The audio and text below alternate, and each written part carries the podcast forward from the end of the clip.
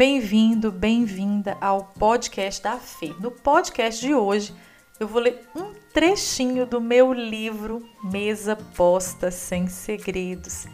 Esse foi um livro escrito com muito cuidado, com muito carinho, para que todas as pessoas que tivessem a possibilidade de tê-lo nas mãos pudessem realmente experimentar o que representa o fundamento da mesa posta. Ele foi feito para auxiliar as pessoas, as famílias a iniciarem o hábito, a perpetuarem o hábito e a principalmente ter uma história de amor sem fim com a mesa posta. Ele é um livro é, que realmente o objetivo foi que seja feito parte do coração de quem lê, que seja aquele livro de cabeceira que possa abraçar o leitor. Então, foi um livro escrito com muito carinho para auxiliar grandiosamente esse hábito, que na verdade é mais que um hábito, é uma experiência, é uma abertura de portas, é parte literal do meu coração. E espero que vocês gostem desse trechinho. Ele foi selecionado com muito carinho, principalmente nessa atual situação que a gente vive, né, da modernidade ter entrado no, nos nossos lares. E muitas vezes a gente esquece do essencial, né? Às vezes a gente não faz a mesa não é por falta de tempo, mas por falta de prioridade. Então, é, a gente precisa rever os nossos conceitos e ver que realmente o que nos é mais caro não tem preço, mas tem valor. O nome desse trechinho é As Pontes Interligarão as Ilhas. Antes que a tecnologia invadisse os lares, as famílias se juntavam com mais naturalidade. As mesas longas, muitas vezes de madeira, com os bancos nas laterais em que cabia toda a família. Eram postas pela manhã com café com leite, broa de fubá, no vasilhame de ágata, e após o cafezinho, um pano úmido era passado para a retirada dos farelos da toalha transparente de plástico. Após o café, os pratos do almoço já eram posicionados em sequência: o café da tarde e a mesa do jantar. Ao final do dia, a mesa já limpinha, aguardava no dia seguinte mais uma sequência de refeições. Nessa época não havia televisão. Se a casa era muito chique, uma televisão que era a única da casa somente era assistida após os momentos à mesa. O hábito de reunir-se com os vizinhos na porta da rua era quase diário, com madres e compadres na boa prosa e as crianças aos berros brincando de pique. Não existia telefone, comida congelada, grandes redes de lojas, mas nada disso era importante e não fazia falta, porque existia a presença. A tecnologia entrou e abriu um mundo de grandes possibilidades, até então inimagináveis. O futuro nos ofertou muito, mas nos exigiu demasiadamente também. Estamos em constante renovação e essa melhoria também é desgastante. As crianças nascem e com pouco tempo já lhes são exigidos saber ler, escrever, falar no mínimo três línguas, se destacar em dois esportes, saber tocar um instrumento e sem falar que algumas já na gestação possuem redes sociais ativas. Cada vez mais cedo, os pais estão presenteando os filhos com celulares e tablets, porque é o único jeito de terem paz dentro de casa. Os pais precisam trabalhar bastante para manter um padrão socialmente aceitável. Sendo assim, saem muito cedo de casa e muitas vezes só retornam quando os filhos já estão dormindo. As auxiliares domésticas são categoricamente selecionadas, pois serão responsáveis pela criação dos filhos. A escola é escolhida a dedo, porque darão conta do recado. E provavelmente terá psicóloga, enfermeira, pedagoga, etc e não haverá necessidade de retirar os pais no intervalo do dia para resolver pendências que não são tão graves aos olhos dos genitores. E os finais de semana? Os celulares serão apresentados nos programas infantis que entreterão as crianças com as excelentes influências atuais. E à noite, uma pizzaria será um passeio em família, mas essa deverá ter brinquedos, para que as tias tomem conta e os pais possam descansar. As famílias não estão percebendo que estão adoecidas. Pequenas ilhas estão sendo formadas dentro de casa.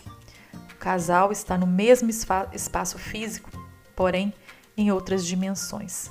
já que cada um está com seu celular nas mãos. Os filhos possuem quartos individuais com TV, ar-condicionado, tablets e toda a estrutura de um quarto de hotel. Essas ilhas familiares só serão restauradas a partir de pontes. Precisamos desintoxicar essa geração com a simplicidade do amor. Separar um tempinho para uma refeição, nem que seja semanal, é um começo. Deixar um bilhetinho de bom dia para quando o filho acordar e não mais ver o pai que saiu cedo é um poderoso afago.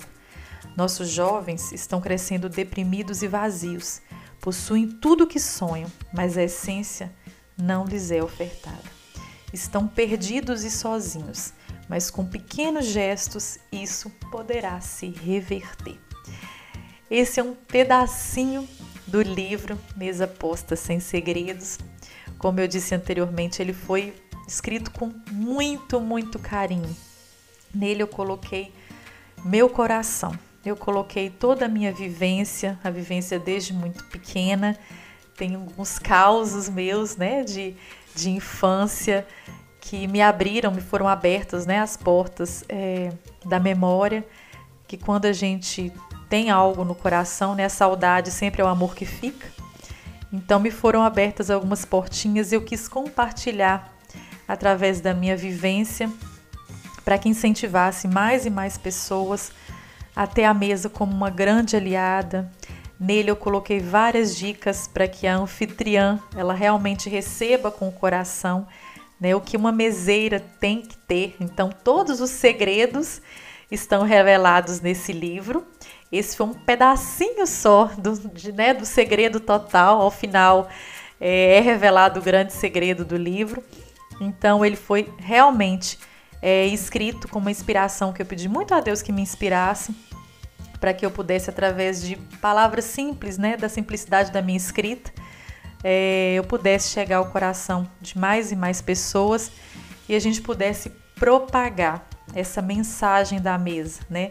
A mesa, ela só com louças, aquela estética linda, ela é apenas um móvel, mas quando a gente coloca amor nas nossas mesas, aí sim ela vira uma grande bênção. Então a gente tem uma aliada grandiosa dentro das nossas casas de cura, de busca de melhoria de relacionamentos, de diálogo. Muitas vezes a gente não sabe por onde começar e por que não começar com uma grande aliada que é a mesa posta. E a mesa é um lugar onde Deus gosta de estar. Então, quando a gente está reunido né, com a nossa família ao redor da mesa, Ele está. Né? Eu sempre falo, é indelicado com quem nos deu tudo, deixá-lo num cantinho esperando uma cadeira. Então, é importante que a gente convide para a nossa realidade, para as nossas mesas e, fundamentalmente, para o nosso coração. E ofertar né, amor na mesa posta é o fundamento de tudo. Então, por mais que a gente tenha um luceiro maravilhoso, que a gente tenha esse zelo no preparo, que a gente tem que ter sim esse cuidado ao ofertar, né? A gente não pode é, ofertar a quem nós mais amamos só algo de qualquer jeito, né? Uma toalha suja, algo desmeselado. Não falo sofisticação, não precisa ter sofisticação. A mesa, para ela ser de verdade, ela não precisa ser sofisticada, ela precisa ter amor. Mas a gente tem que ter o cuidado ao prepará-la, né? A gente tem que ter o zelo. E a criatividade é uma grande aliada. Não são as louças que fazem uma mesa bonita, é o carinho com quem é preparado, a criatividade, aprender mesa posta é muito importante também, porque é uma forma de comportamento, é uma forma da gente se moldar, né? Da gente ofertar o nosso melhor. Então, por mais que a nossa realidade seja simples, a nossa realidade é, não seja essa vivência de sofisticação, mas não custa a gente aprender. O conhecimento é o nosso maior investimento, sempre, a vida inteira. Então é importante sim a gente aprender mesa, é importante a gente ter zelo ao preparar, mas é importante a gente ser abastecido de amor para que a gente oferte, oferte a mesa de verdade. A estética, ela é só uma consequência, né? Ela só é algo, é um detalhe importante, mas ela vem do amor, do, do, transbordar. Quando a gente está transbordando algo, a gente pode ofertar de forma verdadeira. Então, que a gente se abasteça de muito amor e possa ofertar quem nós mais amamos muitas mesas. Então, se você eventualmente não conhece, meu livro ele chama Mesa Posta Sem Segredos. Ele está disponível nos sites online. É, espero que se eventualmente você queira né, ler esse livro e que ele faça realmente parte do seu coração, porque ele foi escrito com todo amor para que você, né, para que as pessoas que lessem pudessem realmente ter esse contato, essa experiência grandiosa que a mesa posta. É muito mais que um móvel. A mesa é um lugar literal de bênçãos. Então, um grande e afetuoso abraço e até o nosso próximo podcast.